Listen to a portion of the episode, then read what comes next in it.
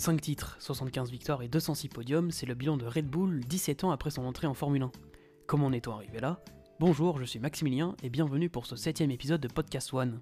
Du pari d'un géant de la boisson énergisante au sommet de la catégorie reine du sport automobile, tour d'horizon de l'empire du taureau rouge.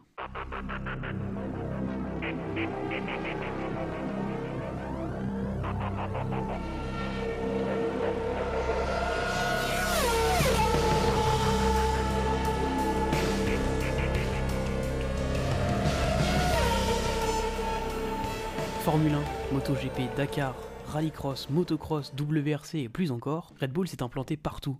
Et ne parlons même pas de ses tentacules à Leipzig ou Salzbourg en ce qui concerne le football. Tout ce qui possède des roues intéresse Red Bull ou presque, y compris le BMX, le skateboard ou encore les avions destinés à la course. Pour comprendre d'où vient cet engouement, faisons un peu d'histoire. Red Bull est fondé en 1984 en Autriche et ne vend qu'une seule chose, une boisson énergisante dans une canette mi-blanche, mi-bleu marine. Leur produit n'aura d'ailleurs pas vraiment de succès avant 1987, et pour se faire connaître, la société a un objectif, le sport. Son tout premier contrat de sponsoring sportif passera par le hockey sur glace, chez le EC Salzbourg, là aussi en 1987. Deux ans plus tard, le Rouge fera sa toute première apparition dans les paddocks de Formule 1, ce sera avec le pilote autrichien Gerhard Berger, qui posera à plusieurs reprises pour promouvoir la boisson énergisante. On retrouvera Red Bull sur une Formule 1 dès 1995, et plus précisément sur la Sauber, notamment piloté par Heinz Harald Frenzen. Ce partenariat avec la structure suisse se terminera seulement en 2004. 9 ans de sponsor titre, c'est long, mais ce n'était pas assez pour Red Bull, il fallait passer à la vitesse supérieure.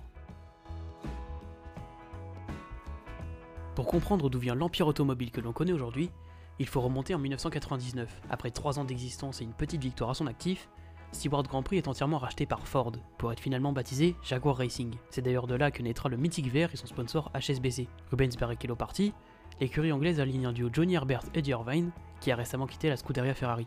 Malheureusement, Jaguar n'arrivera jamais à répéter les quelques exploits de son ancêtre Stewart Grand Prix, les résultats ne seront pas flamboyants avec deux pauvres podiums en 5 saisons, mais c'est le 15 novembre 2004 que tout va basculer, la société autrichienne Red Bull rachète Jaguar pour 1 dollar symbolique, mais est obligé d'investir 400 millions dans l'écurie sur les 3 prochaines saisons afin de la remettre à flot. Red Bull débarque donc en Formule 1 à l'aube de la saison 2005. 2005 c'est aussi les débuts de Red Bull en MotoGP, avec son apparition sur les casques de certains pilotes de la discipline reine des deux roues. Red Bull prendra de plus en plus d'ampleur en moto au fur et à mesure des saisons, pour finalement devenir un partenaire majeur de Repsol Honda. Marc Marquez a toujours été soutenu par la marque autrichienne, des catégories jeunes à la moto GP, en passant par la moto 3. En WRC, il faudra attendre 2006 pour voir la boisson énergisante débarquer sur les ports de la Skoda, avant de devenir sponsor titre de la CK de Sébastien deux ans plus tard, et de ne plus jamais lâcher Citroën, Volkswagen ou encore Hyundai.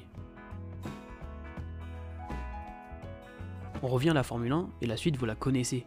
Avec une livrée cette fois-ci 100% Red Bull, l'écurie va grandir et progresser au fur et à mesure des saisons, avec David Coulthard ou encore Mark Faber à son volant, avant de voir son petit génie débarquer quelques années plus tard. Le Taureau Rouge terminera 5ème du classement constructeur en 2007 et décrochera sa première victoire lors du Grand Prix de Chine 2009. Suivront ensuite les 4 titres de Sébastien Vettel entre 2010 et 2013 et le récent couronnement de Max Verstappen, mais ça vous le savez sûrement déjà. Et Red Bull ne s'est évidemment pas arrêté là.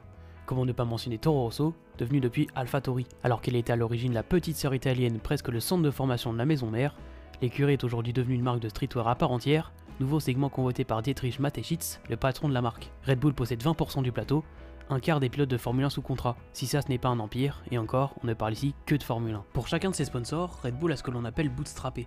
En français, ça veut dire qu'elle a grandi sans investissement extérieur, seulement se servant de ses propres bénéfices. C'est ce que le taureau rouge a toujours fait dans le sport, réinjecter le plus possible partout dans un seul but, avoir une renommée toujours plus grande et donc vendre plus de canettes. La grande réussite de Red Bull, et c'est aussi une raison pour laquelle cette boisson est aussi connue, c'est qu'elle a intégré chaque sport possible et inimaginable. Ce qui est d'autant plus fort, c'est qu'elle a toujours bien placé ses pions, peu importe la discipline. Sébastien Loeb ou Sébastien Ogier en WRC, Marc Marquez en MotoGP, Nasser Al-Attiyah ou encore Stéphane Peter sur le Dakar. Le taureau est présent sur les capots et les flancs de chacun de ses pilotes depuis des années, avec les victoires et les titres qui vont avec. À chaque compétition automobile, dans toutes les disciplines, vous pouvez retrouver Red Bull sur un podium. Chacun de ses partenaires est une référence dans son sport, ce qui permet de donner une image plus positive à la marque. Grâce à ses athlètes, Red Bull s'est fait une place de choix dans cet univers. Une renommée qui lui a permis de lancer ses propres compétitions et meetings comme en MXGP, ou encore sa propre plateforme pour parler de sport extrême qu'elle soutient elle-même financièrement. Red Bull est à l'origine, mais aussi à la fin du processus, parfait pour contrôler l'entièreté de la discipline et la gérer à son image. Leur prédominance est partout, et ça c'est un coup de génie marketing. Aujourd'hui, la marque autrichienne a des bases extrêmement solides dans l'entièreté du sport automobile et il va être très compliqué de la déloger. En 2019, Red Bull avait vendu 7,5 milliards de canettes. L'entreprise est aujourd'hui valorisée à hauteur de 11 milliards de dollars et ce n'est vraiment pas une folie de dire que le sport automobile n'y est pas pour rien. Si vous avez aimé ce contenu, n'hésitez pas à le partager et évidemment retrouvez-nous sur Twitter, Instagram et sur notre site turn1.home.blog. Merci de nous avoir écoutés et à la prochaine.